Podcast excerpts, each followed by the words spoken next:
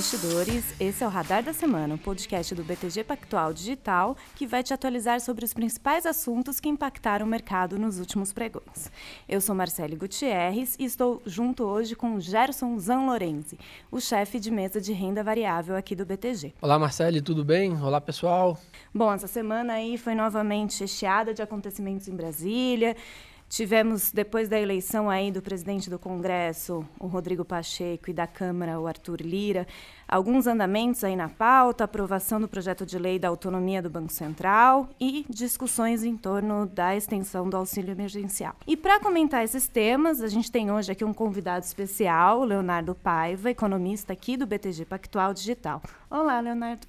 Marcelo Gerson, tudo bem, pessoal? Fala, Léo, bem-vindo aí ao nosso programa, primeira vez. Espero que primeira de muitas. Obrigado, primeira vez, hein? Começando com o pé direito. Isso aí, vamos com tudo. Então vamos lá. Bom, e eu já quero aí partir com você aí o assunto que foi aprovado na quarta-feira. A Câmara aprovou por 339 votos a 114 o projeto de lei que dá autonomia ao Banco Central. E queria entender com você, Leonardo, é o que, que significa essa aprovação? O Banco Central vai ter mais independência aí nas suas decisões de política monetária? O que, que muda? É, bom, Marcelo, assim, acho que para a gente começar é importante ressaltar que o Banco Central ele já vem atuando de uma forma bastante com autonomia operacional bem relevante nos últimos tempos, né? Então, assim, no curto prazo a gente não vai sentir tanto esse impacto, porque a gente já tem realmente uma atuação bem independente, bem concisa do Banco Central. Mas para o futuro é, o impacto é bem relevante, por quê? Porque a gente tem basicamente é, uma padronização com o que a gente vê no mercado internacional, né? Então, tradicionalmente nos mercados mais desenvolvidos. A gente tem bancos centrais autônomos, então com essa questão da independência. E uma coisa que é importante, então, a gente ressaltar dessa medida é que a partir de agora, então, então, o presidente do Banco Central e os diretores eles terão mandatos fixos, que serão de duração de quatro anos. E uma coisa que é bastante interessante é que eles são não coincidentes com os mandatos dos presidentes. Então, não é coincidente com o mandato executivo.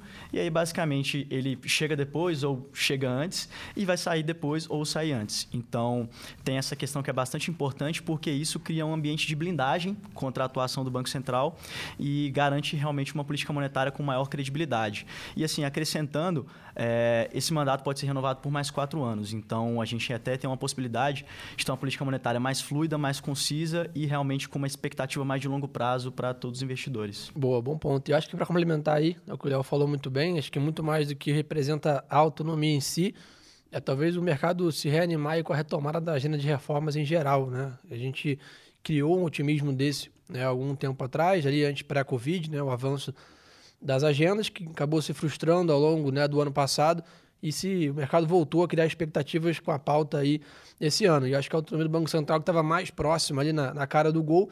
Então, mesmo que seja um, um, um, avanço já esperado, pelo menos é alguma notícia que começamos com o pé direito aí, essa nova liderança, tanto no Congresso quanto no Senado. Agora é monitorar de perto aí, né, Léo? Que, que avança do resto das reformas que são importantes para a economia e o lado fiscal principalmente. É, exatamente. Aí foi a primeira, primeira pauta das 35 aí encaminhadas, como foi falado na semana passada, mas já começaram aí bem, começaram com o pé direito. Bom, e no meio de toda essa agenda aí também veio um novo assunto aí, o Pacheco comentou muito, o Lira também, que é a nova rodada do auxílio emergencial. Nada por enquanto definido, mas se fala em algo entre 200, 300 reais. Mas além dessa volta do auxílio, o que mais preocupa é o risco fiscal, né? Como que o governo vai balancear aí as contas públicas? Já falaram de novo tributo, não, um corte de despesas. Então queria entender com você, Léo, assim, é, o risco fiscal, é, essa volta do benefício do auxílio emergencial, o que, que ele significa, o que, que o mercado sentiu, né? A gente viu aí o Bovespa é, sofrendo um pouco nessa semana com esse risco fiscal. Então, o que, que significa a volta do auxílio emergencial? É bacana. É, o Gerson depois vai poder até acrescentar melhor, mas realmente bastante volatilidade no mercado com essas notícias do auxílio emergencial. Mas, assim, no primeiro momento, o que a gente precisa pensar é que o mercado ele não tolera mais um ambiente de política fiscal é, sem disciplina. Né? Então, com os gastos extraordinários no ano passado, que são bastante justificáveis pelo período realmente de grave crise sanitária que a gente vem passando e que se iniciou em março, a gente chegou a alcançar uma dívida de 89,3%, 90% do PIB. Então, um valor bastante relevante. É, a gente realmente deu um salto no ano anterior. E agora, para esse primeiro momento, o mercado ele não tem uma postura a aceitar mais indisciplina fiscal por parte do governo. Então a ideia é que esse auxílio emergencial ele venha é, junto ao respeito do teto de gastos. Então, é, basicamente, vem se discutindo bastante se seria entre 200 e 300 reais. E uma coisa que é muito importante é reduzir o alcance de pessoas que vai ter acesso a esse benefício. Ano passado a gente teve aí entre 63 no primeiro momento no auxílio de 600 e no de 300, 58 milhões de pessoas. E agora seria algo discutido entre 30 milhões de pessoas, 33 milhões de beneficiados. E isso geraria um impacto que seria em torno de 20, 30 bilhões de reais no orçamento, um impacto bastante relevante para a situação fiscal atual do país.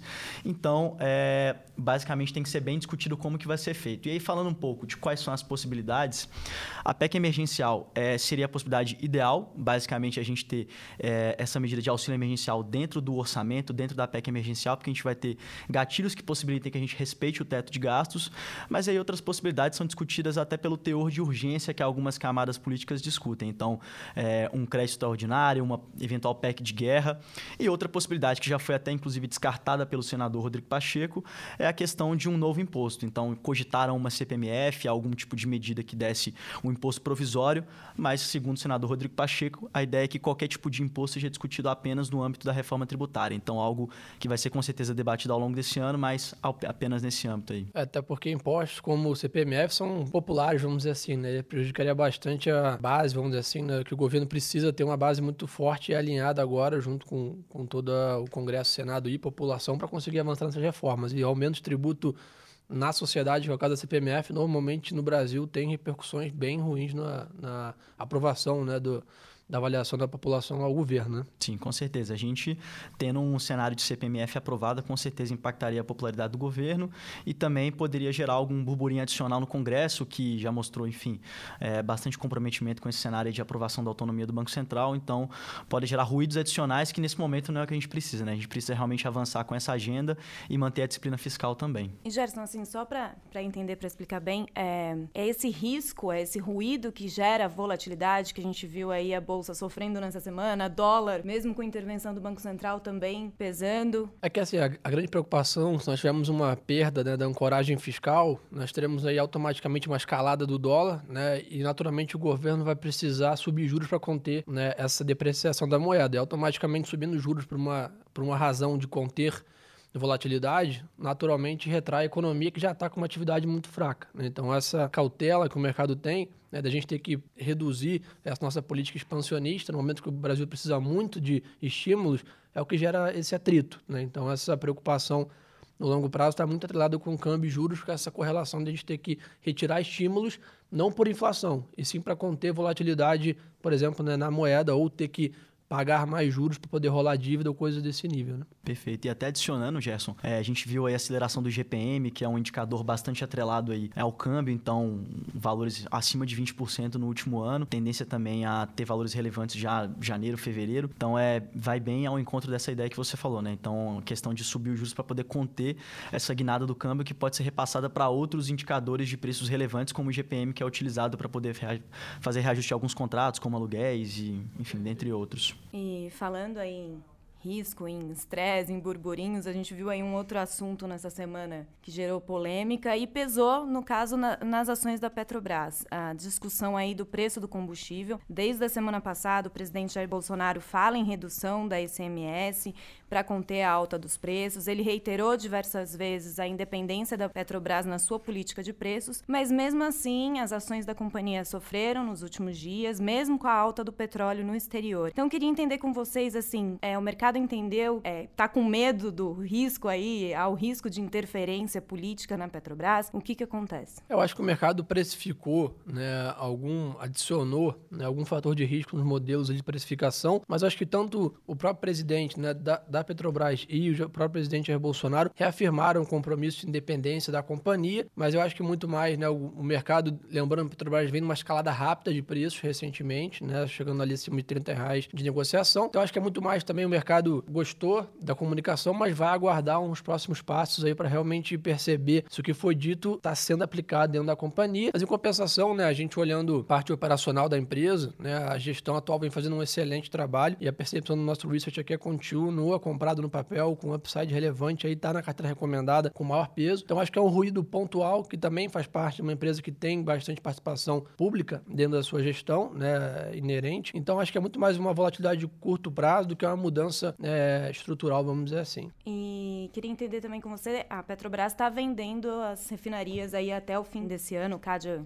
aprovou aí essa, essa venda. Isso reduz o risco político na Petrobras? O que que essas vendas de ativos? Eu acho que essas vendas de ativos reforçam né, o que eu comentei aqui brevemente, que a gestão atual vem fazendo um bom trabalho de desalavancagem, né, redução de dívida e venda de ativos não-core, né, vamos dizer assim, ativos que não são é, a principal atividade base da companhia. Então, acho que sim, é um, é um fator positivo, mostra que a estratégia proposta pela gestão está é, sendo executada com sucesso. A gente sabe que né, tudo ali é um pouco mais complicado, precisa de aprovações em N esferas da parte pública, mas, de novo, né, no, no final da somatória, os sinais positivos parecem maiores do que os negativos e a e o resultado parece que vai ter um overcome aí das dificuldades. E queria fazer um lembrete aqui, né? A gente até já comentou essa semana que começou o feriado do Ano Novo Lunar na Ásia, então mercados fechados por lá. E a partir de segunda-feira, feriado de carnaval aqui no Brasil, apesar de não ter a festa, é, não vai ter não vão ter negócios na segunda, na terça e na quarta a partir da uma. Então esse lembrete aí de que a liquidez deve ficar reduzida entre até o final da semana, o que, que a gente deve ver. E queria lembrar um, uma curiosidade aí, não sei se você lembra, Gerson, lembra da quarta-feira de cinzas do ano passado? Lembro muito bem, até pena que naquele estúdio não teria uma madeira, senão tava batendo três vezes aqui. Mas essa parte do, do ano novo é interessante comentar, principalmente porque impacta a Ásia, né, onde tem grande parte da liquidez de commodities, commodities, então isso vai impactar a, a, as commodities lá fora, consequentemente impacta muito o Brasil, uma economia emergente com alta correlação às commodities. E além disso, o carnaval aqui no Brasil seca a liquidez também, provavelmente né, quinto e sexto o mercado negocia com um pouco mais de cautela, ninguém quer ficar aí quatro, cinco dias posicionado, guardando notícias, e até porque, como você comentou bem, né, gato escaldado tem medo de água, né? Então, carnaval do ano passado né, foi logo de sequência, tivemos o grande crash aí da bolsa em relação à pandemia, então talvez alguns investidores tenham aprendido a lição e talvez talvez não tenham posições tão agressivas aí no momento que pandemia e questão política ainda né, estão, estão em foco. É, para quem não, não lembra,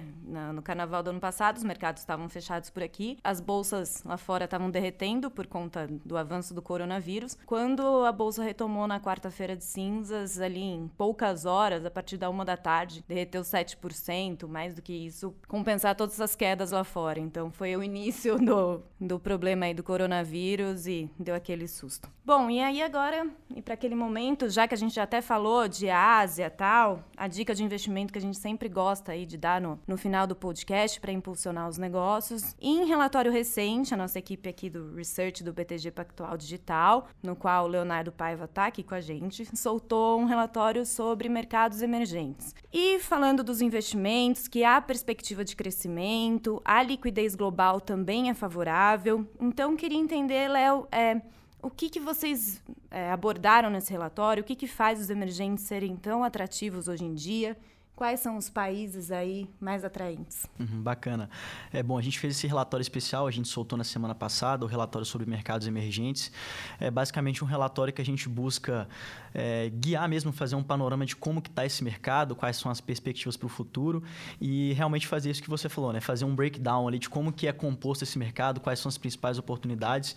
E o que é bastante interessante é que a gente vê que ali a gente tem países que hoje em dia é, se mostram bastante é, dentro da caminhada de um processo processo de desenvolvimento através do uso de tecnologia. Então, é, a gente faz ali a quebra de alguns índices que são bem relevantes para o mercado, que são basicamente com um peso muito grande na parte de tecnologia, desenvolvimento de software, desenvolvimento realmente de, de tecnologia e inovação. Então, é, basicamente, os países que estão aí bem fortes nessa jornada é China, Índia, Taiwan, é, Coreia do Sul. Então, são países bastante relevantes aí nessa parte de inovação dos mercados emergentes. E a gente entende que para o futuro eles terão são grandes oportunidades de investimento, grandes retornos, porque basicamente eles são o futuro. Claro, ainda são países também, como o Gerson falou, com grande participação de commodities, que realmente tradam muito commodities e que, quando ficam fechados os mercados da Ásia, secam a liquidez desse mercado, mas em contrapartida eles também têm um forte investimento em inovação. Né? Então, essa que é a oportunidade, a gente fez essa abordagem para esse relatório e a gente realmente recomenda aí que o pessoal acesse para poder ficar mais inteirado desse mercado que tem grande potencial para o futuro. É, para quem quiser ter acesso, está lá no, no site BTG Pactual Digital, na aba de conteúdo, análises, e também no Telegram Research a gente disponibilizou lá esse relatório. Mas eu queria entender com você, Gerson, a gente aqui, né, investidor, como que faz para se expor, para diversificar aí, ter oportunidade na Ásia, as grandes empresas de tecnologia, como que a gente faz para conseguir ter esses ativos na carteira, ter essa exposição? Boa, legal. Acho que a gente, né, aqui no digital consegue ter produtos né, que dão esse acesso ao investidor aqui no Brasil a estar exposto ao investimento lá no mercado exterior sem precisar ter uma conta offshore, sem precisar mandar remessa de câmbio. E esse investimento é feito através do que nós chamamos aqui no Brasil de COI, né? são as operações estruturadas, onde a gente tem praticamente dois ETFs da China, né? Um mais focado na parte de internet, né? Que é o Minimax China, e o outro é o Minimax Emerging Market, que é um, um ETF um pouco mais é, geral, não só a parte de tecnologia. Então acho que é um produto onde o investidor com, com uma boleta, né, com um investimento mínimo bem baixo, né, consegue ter acesso ao mercado internacional com proteção cambial, ou seja, não está exposto ao câmbio, a gente faz o hedge dessa operação também. Então acho que é uma, é uma maneira simples, onde você na palma da sua mão, no seu aplicativo, consegue comprar esse produto, diversificar os seus investimentos, diversificar risco, estar tá exposto a uma economia diferente da nossa, com outra é, exposição, eu acho que é um ótimo produto para ter dentro do seu portfólio para quebrar essa nossa eh, exposição a risco apenas a Brasil, vamos dizer assim. É, e, e para acrescentar, eu estava olhando esse COI, eu achei até interessante. É atrelado aí ao ETF de empresas de internet. Você consegue exposição a, ao Alibaba, a Tencent, então todas essas gigantes aí que a gente vê, consegue investir nelas de alguma forma. Bom, acho que é isso. Esse foi o nosso podcast aí, o Radar da semana. Espero que tenham gostado. Até a próxima. Obrigada, Gerson. Obrigada, Leonardo. Marcelo. Obrigado, pessoal. Obrigado pela audiência. Não esqueçam de compartilhar aí, mandar para os colegas nosso podcast. Toda semana vamos estar aqui com vocês, com convidados diferentes, temas diferentes. E, pessoal, nunca se esqueçam, melhor ativo é sempre a boa informação.